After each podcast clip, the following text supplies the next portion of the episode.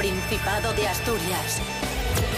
En directo para el mundo entero. Aquí comienza Desayuno con Liantes. Su amigo y vecino, David Rionda. Buenísimos días, Asturias. Hoy es miércoles 13 de diciembre de 2023. Son las diez y media de la mañana. Comienza. Desayuno con Liantes. Ahí está, fantástico. En RPA, la radio autonómica de Asturias, la radio del Principado de Asturias. Aquí hay, hay nivel. Rubén Morillo, buenos días. Buenos días, David Rionda. Buenos días a todos y todas. ¿Qué tal? ¿Cómo estáis? Te voy a contar una efeméride. Bueno, más que, más que efeméride, es un cumpleaños. A ver. Hoy cumple 39 años Mm. Santi Cazorla, futbolista del Real Oviedo. Ah, pues muy bien. ¡Felicidades!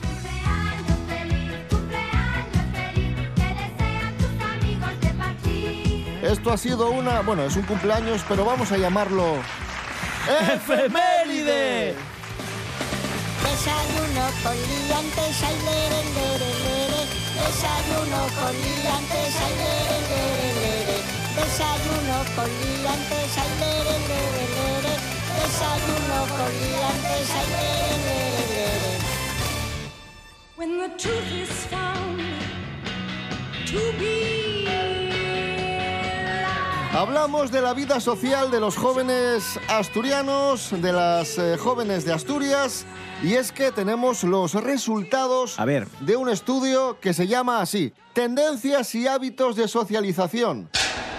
Ha sido elaborado, esto es lo largo, por CS On Research para Royal Bliss, para identificar cambios en las relaciones personales y las actividades sociales en nuestro país. Ojo al dato. Al 85% de los jóvenes asturianos con edades entre los 25 y 39 años les gustaría tener más vida social y poder juntarse con amigos y familiares. Bien, esa es la principal conclusión que la mayoría de los jóvenes asturianos quiere tener más vida social y según esta investigación, los jóvenes asturianos suelen reunirse con amigos y familiares dos veces a la semana de media y el 24% lo hace solo una vez. Asimismo, otro 26% mantiene estos encuentros una vez al mes o incluso menos. Y el estudio también refleja que la tarde es el horario favorito para quedar, la tarde y también la noche. Pero yo me quedo sobre todo con que nos gustaría tener más vida social, que es Curioso, muy ¿eh? significativo, sí. Sí, sí, curioso. Y, y, de hecho yo hubiera pensado que somos de los que más quedamos de, de todo el país, también por nuestro, nuestro carácter abierto, que es normal que la gente quiera pasar más rato con sus amigos. El problema es que en la mayoría de los casos pues no se puede. Y no se puede por trabajo, estudios y quehaceres. Cuando acabas el trabajo, la gente que tiene la suerte de llegar tempranín a casa, tienes que preparar la comida del día siguiente, tienes que hacerla, lavar la ropa, eh, fregar, tienes que ir a hacer compra. El que tenga chiquillos tiene que ir a llevarlos a clases habitualmente, que sea a la academia, a la escuela de idiomas, hay que recoger a fulano, hay que hacer recaos. Al final es que no tenemos mucho tiempo para socializar o tomarse algo con los amigos. Y ya está. Y esa es la noticia.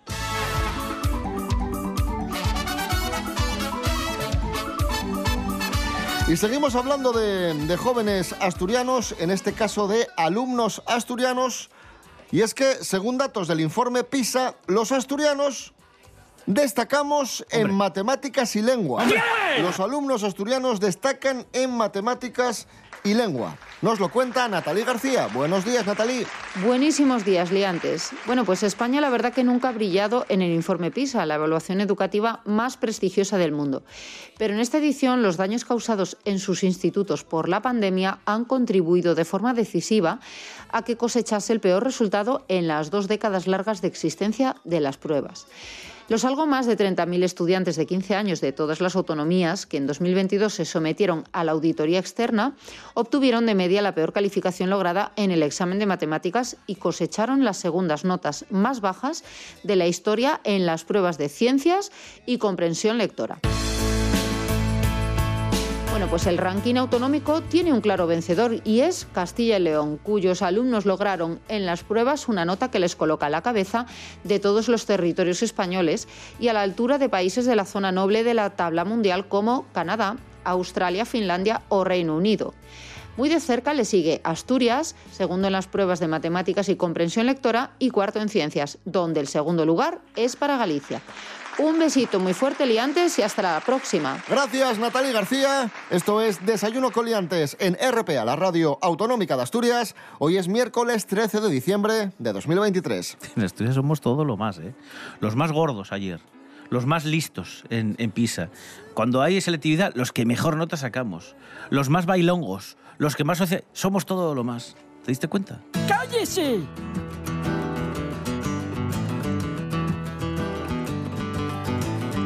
Tres de las iglesias más antiguas de España están aquí, en el Principado de Asturias, según ha publicado Arte Viajero, el proyecto digital Arte Viajero en Twitter. Digo Twitter porque a mí lo de decir X me, Es rarísimo, me sigue ¿eh? resultando muy raro. De hecho, yo creo que es un error. Oye, Elon Musk, cámbiale el nombre otra vez. Si todo el mundo lo llama Twitter, ¿para qué le cambiaste el nombre? Es que, desde luego. Pues Arte Viajero ha publicado un hilo con los 11 templos españoles más viejos y tres están en Asturias. Es el prerrománico asturiano.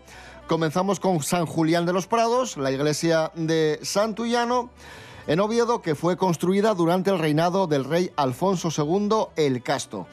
Siglo IX, dedicada a San Julián y a su esposa Santa Basilisa, es el antiguo y mayor de los edificios prerrománicos que aún se conservan y, como muchos ya sabéis, Patrimonio de la Humanidad de la UNESCO. Y después, en el Naranco, en Oviedo, tenemos otros, otras dos construcciones prerrománicas muy interesantes. Santa María del Naranco Y San Miguel del Lillo, Santa María del Naranco, eh, es la que todo el mundo conocéis, del siglo IX, originariamente mucha gente piensa que iba a ser algo religioso, una iglesia, pero no, no, era el aula regia palaciega del rey Ramiro I.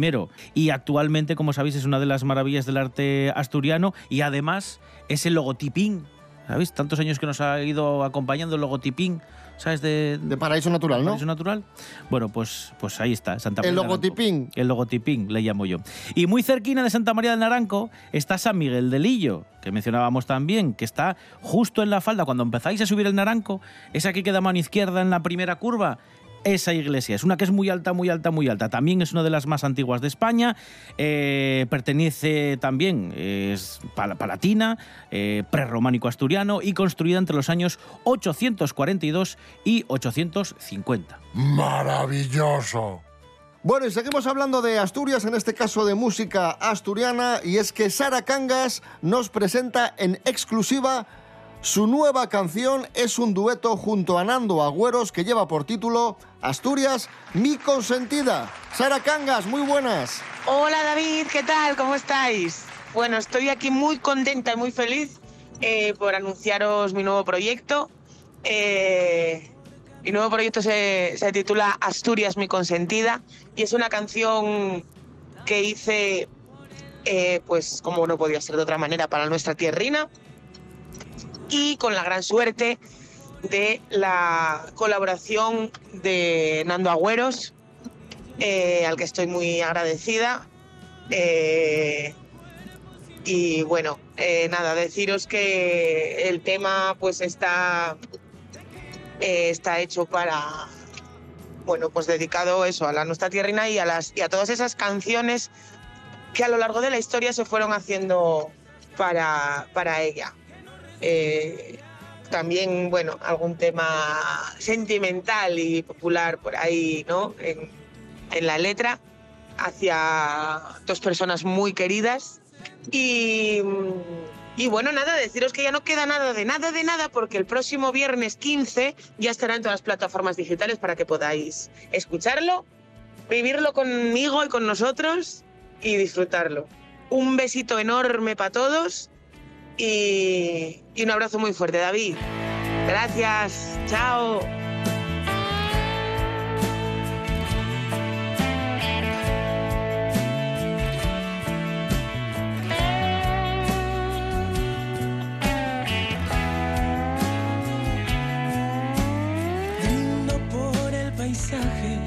Que veo en tus ojos cuando me miras.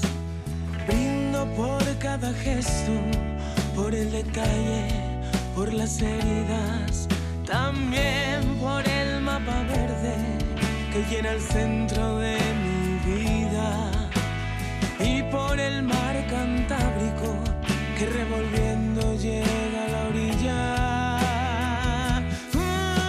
Sanando cuerpos y mentes, acariciando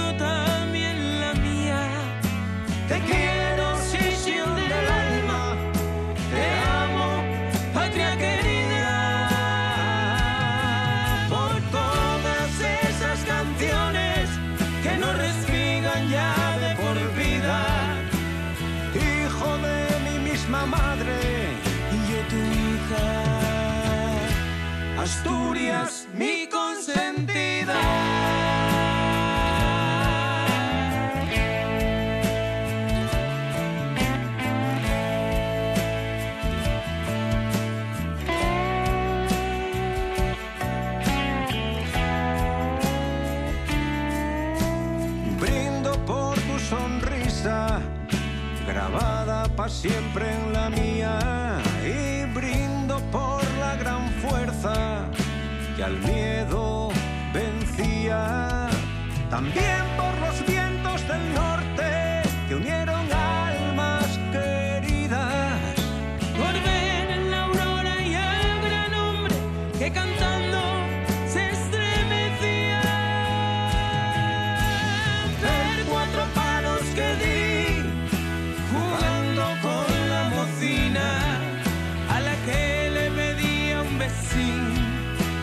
pola sonreía.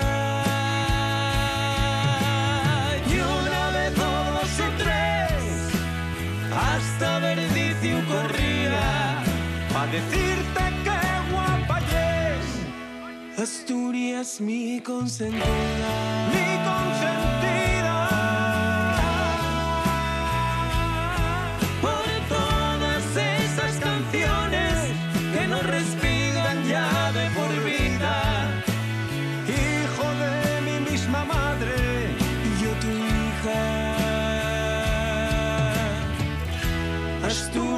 Mi consentida Desayuno con liantes. Seguimos en Desayuno con Liantes en RPA, la radio autonómica de Asturias. En este miércoles 13 de diciembre de 2023 se está acabando el año y, y en Desayuno con Liantes y en todos los programas de- del mundo, bueno, del mundo, de España, vais a tener estos días rankings de las noticias del año, de lo más destacado, de lo más vendido, de lo más buscado. Y tenemos no lo más buscado en Google este año, pero sí tenemos lo más buscado en Google en los últimos 20 años.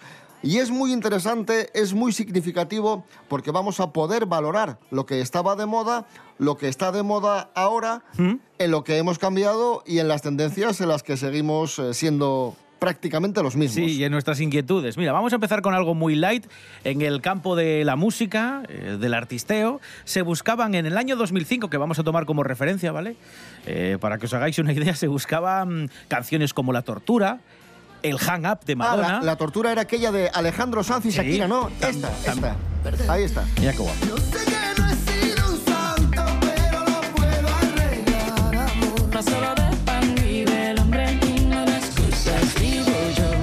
También aparecen otras como Hang Up de Madonna, Zapatillas del Canto del Loco, La Camisa Negra de Juanes o Incomplete, ¿no? canciones así un poco más, más modernas. Artistas como, pues, ¿qué te digo yo? Shakira, Il Divo, James Blunt o Crazy Frog, este es un caso curioso, era una rana de forma digital, era un dibujo animado en 3D que hacía versiones de clásicos como esta de Axel Foley, de Super Detective en Hollywood, de la película.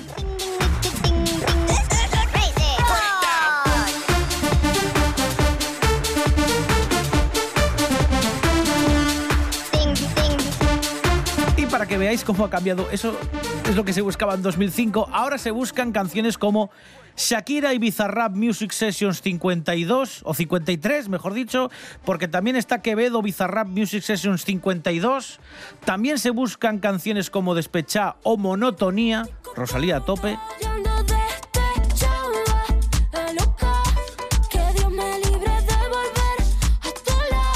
Y en artistas se sigue buscando Shakira.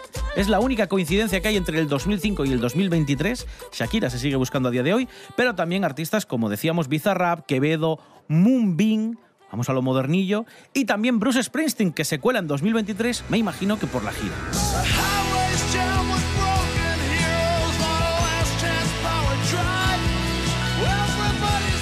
Si en economía hace 15 años, 10 años, 20 años eh, después de la crisis se buscaba que era la prima de riesgo, como una de las búsquedas más recurrentes en Google, ahora se busca inflación. por esto de la subida de precios que tenemos, el precio del aceite, de los alimentos en general. También han aparecido muchas búsquedas en el campo de la salud mental como ansiedad o estrés, que esto es para hacernoslo mirar. Igual nos preocupa mucho más ahora porque es más evidente que hay gente que sufre pues eh, dolencias eh, como pues eso, ansiedad o estrés. Y luego también han aparecido en, en las búsquedas muchas relacionadas con la diversidad y la inclusión. De hecho, para que os hagáis una idea, ha aumentado un 1200% la búsqueda, las búsquedas referentes con el feminismo, igualdad y mujer. Y son las que más han crecido eh, en este campo, como digo, en el de la diversidad y la inclusión. ¿Y sabéis cuál ha sido una de las recetas de cocina más buscadas este año en Google? Pues nada más y nada menos que la fabada asturiana. ¡Hola! Lorena Rendueles, buenos días. Buenos días, liantes. Nuestra rica y deliciosa fabada entre los cinco platos más buscados en Google en 2023. Un estudio realizado por una agencia especializada en marketing digital analiza y compara el número de consultas realizadas en nuestro país sobre los platos españoles más populares. El ranking lo encabeza la paella valenciana, quizás se deba al debate que existe por los ingredientes que debe llevar. Por ello ha obtenido un total de 3.691.400 búsquedas en los últimos 12 meses.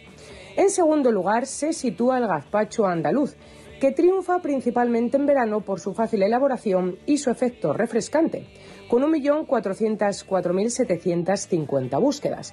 Pero también los platos de cuchara son los más buscados por los españoles, ya que el tercer puesto es para el cocido madrileño, que acumula 985.430 búsquedas, seguido, como no, de nuestra rica y deliciosa fabada asturiana, con 909.790 consultas. El plato que completa el top 5 es el pisto manchego, con 846.070 búsquedas.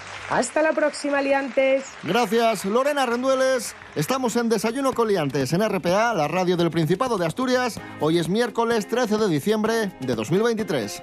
Eso es ciertísimo.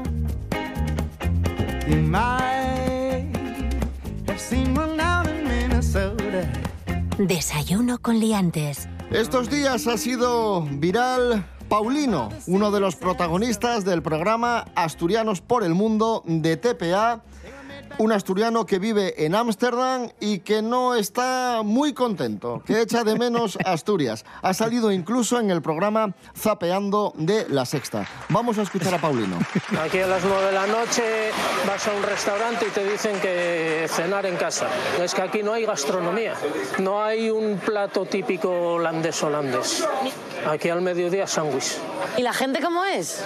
La gente de mano muy fríos, son muy fríos, muy distantes, son muy reservados, muy suyos. De momento todo mal, ¿eh? Vemos mucha policía, ¿ponen muchas multas por aquí o qué? Sí, esta calle, por ejemplo, si te ven aunque sea con una cerveza, un- el quinto, son 100 euros. Vamos a coger el ferry ahora, cojámoslo aquí y nada, en cinco minutinos estamos en el otro sitio. Esto es gratis, no hay que pagar, Lo así poco que vamos a aprovechar que hay algo que gratis, hay. lo poco, lo poco. La verdad es que las vistas son espectaculares, aunque nos llueva a trompicones como hoy. eh, Bueno, espectaculares, espectaculares.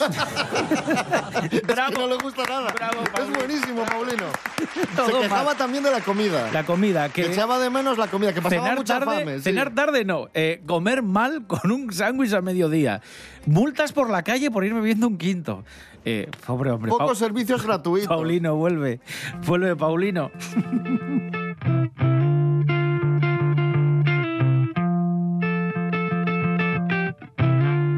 Ahí escuchábamos a Paulino, un asturiano que vive en Ámsterdam.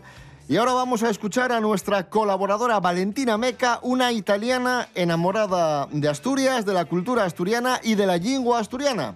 Valentina nos explica la expresión fai un cutu que escaraballa el pelleyo. Adelante, Valentina. Sí, David, Asturias tiene una historia una cultura que para mí es incomparable. Y parte de esa cultura tiene que ver con la paremiología, que es el estudio de los refranes y los dichos. Eh, además de a cada gocho San Martín, a mí me encanta Fai un cuto que escaraballa pelleyo, porque como todas las paremias populares tienen el poder de ser muy explicativos con muy pocas palabras.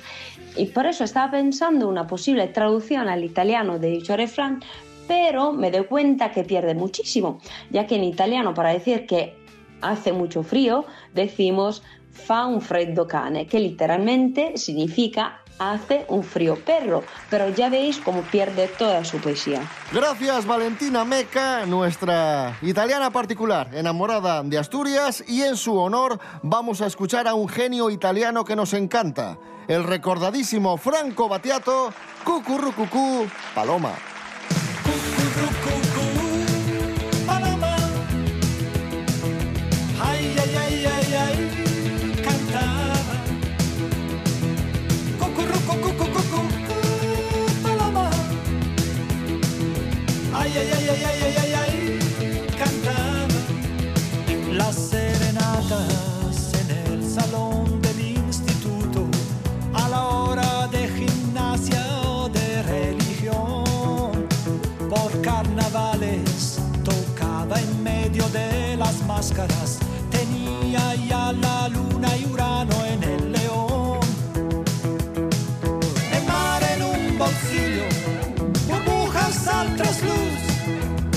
te marchaste lejos me faltó la luz. El mundo es gris es gris y azul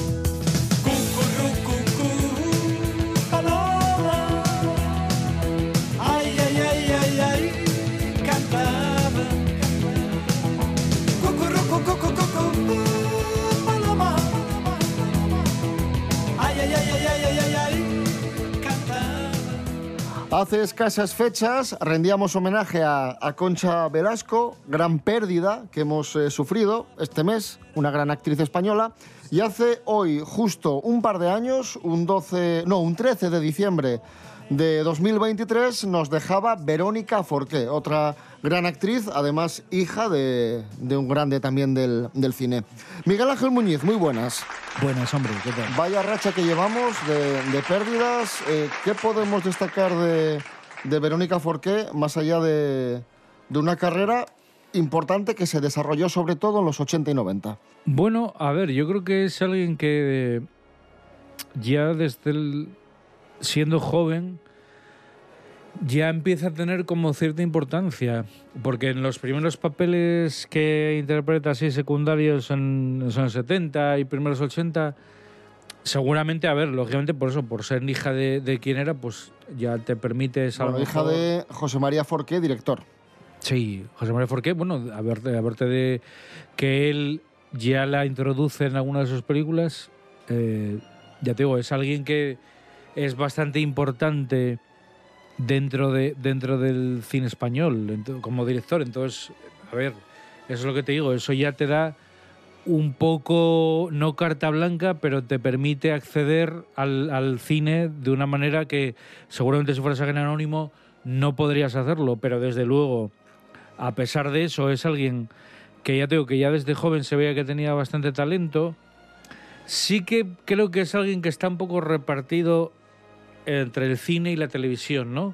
Es decir, es como un rostro muy popular en, en el cine, o en cierto cine, sobre todo eso, acotando pues finales de los años 80 y primeros 90.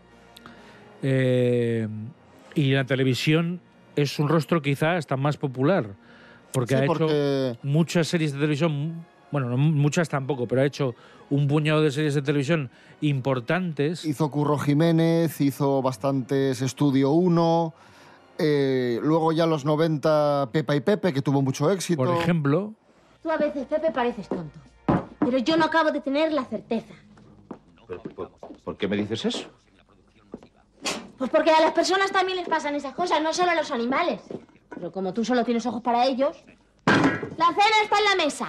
trabaja con gente mm, de lo más top, con el mismo Almodóvar, por ejemplo, ¿no? que, que- que era como una gloria nacional y más en, en los años 90. En comedias, pues está en, en comedias muy... No, bueno, no importantes, porque bueno, la película no es demasiado allá, pero que, que pega mucho, ¿no? Como que hizo con Jorge Sanz. Eh, ¿Por qué lo llaman amor cuando quieren decir sexo? Que no me acuerdo de quién era, no sé si era de Manuel Gómez Pereira o uno de esos, bueno, no recuerdo quién la dirigía. Manuel Gómez Manuel Pereira. Gómez Pereira, ¿no? Sí. Notoriamente famosa también por sus doblajes, ¿no? Porque y fue una actriz de doblaje, igual que muchos compañeros de su época, ¿no? Como, como Pepe Sancho y compañía, que eran actores.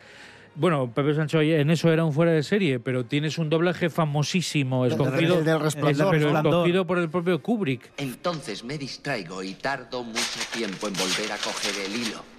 ¿Comprendes? Sí. Que escogió la voz de los dos protagonistas. Sí, pero ese no salió muy allá. ¿eh? Eh, Hay gente que dice que es el peor de la historia de. De, bueno, de los doblajes No, en bueno, nuestro yo no país. creo que sea- yo yo no, no, no, creo que sea el peor, ¿eh? peores, ¿eh? Lo, lo veo raro, quizás porque dirigía Kubrick, pero, Carlos pero- Saura. Pero, pongo de ejemplo pero, uf. porque. Y el doblaje lo dirigió Carlos Saura, ¿eh? Ojo, sí, sí, sí. cuidado. Pero, bueno, yo tampoco es que sea muy fan de Carlos Saura, pero quiero decirte, se supone que es como aquí una. No, un, un tótem. Pero me refiero que el, el rollo es que fíjate cómo será de, de bueno, cómo será la imagen que tiene todo el mundo de Verónica Forqué, que yo cuando veo el resplandor escucho a Verónica Forqué. Claro. No veo a no veo a Seri Duval. Porque es Veo una a voz muy característica, con mucha personalidad y claro. Pero por eso te digo que es igual que, por ejemplo, la voz, que no sé quién es la voz de para mí es la voz de Aznar, porque habla como José María Aznar, ¿Quién? el que dobla a Jack Nicholson. No sé cómo se llama, pero para mí es Aznar. Yo creo que está bien hecho. Lo que pasa es cuál es el problema. Yo creo que como son Joaquín Hinojosa. Joaquín Hinojosa. Pero ¿sabes qué pasa? Que me da la sensación que, el- que precisamente el problema viene por ahí. Viene porque son dos voces tan de cine, o sea, tan de actores de cine, que no tiene una naturalidad la voz. Parece una interpretación el doblaje. Y yo creo que eso es lo que pierde. Porque normalmente el, do- el doblaje tendría que ser algo como más vivo y, más natural, ¿no? Que te parezcan las voces más, eh, adaptadas, no que parezcan interpretadas. No podía ser tampoco cualquier cosa si el mismo Kubrick, que creo que era conocido por ser un perfeccionista entre otras cosas, pues imagínate los cientos de voces que le llegarían, ¿no? Porque ese señor hacía castings... eh, bueno, Hombre, que te diga Kubrick que sí, ya, ya, es, la leche, claro. Por eso te digo, bueno, pero para eso mucha gente. Eso le sirvió para limpiar a mucha gente. Quiero decirte, Tom Cruise y Nicole Kidman, antes de trabajar con Kubrick, eran unos actores que no estaban considerados a la altura que empezaron a ser considerados después de Ice White Shut. O sea, él de alguna forma limpió.